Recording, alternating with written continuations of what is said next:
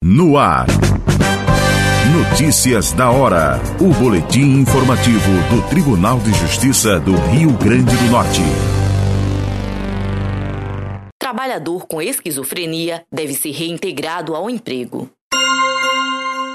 O Tribunal Superior do Trabalho, TST, considerou discriminatória a dispensa de um assistente administrativo da empresa Equatorial Piauí Distribuidora de Energia SA de Teresina, no Piauí, diagnosticado com esquizofrenia. Ao rejeitar o recurso da empresa contra a ordem de reintegração no emprego, o colegiado reafirmou o entendimento da súmula 443 do TST que presume como discriminatória a dispensa de pessoa com doença grave que cause estigma ou preconceito.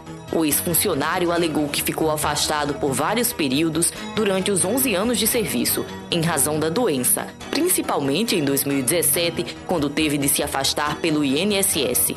Ao retornar ao trabalho, ele foi dispensado sem justa causa, o que levou ao agravamento do problema e o impediu de buscar novo emprego. O juízo da Vara do Trabalho de Floriano, no Piauí, declarou nula a rescisão do contrato e concedeu a reintegração do funcionário.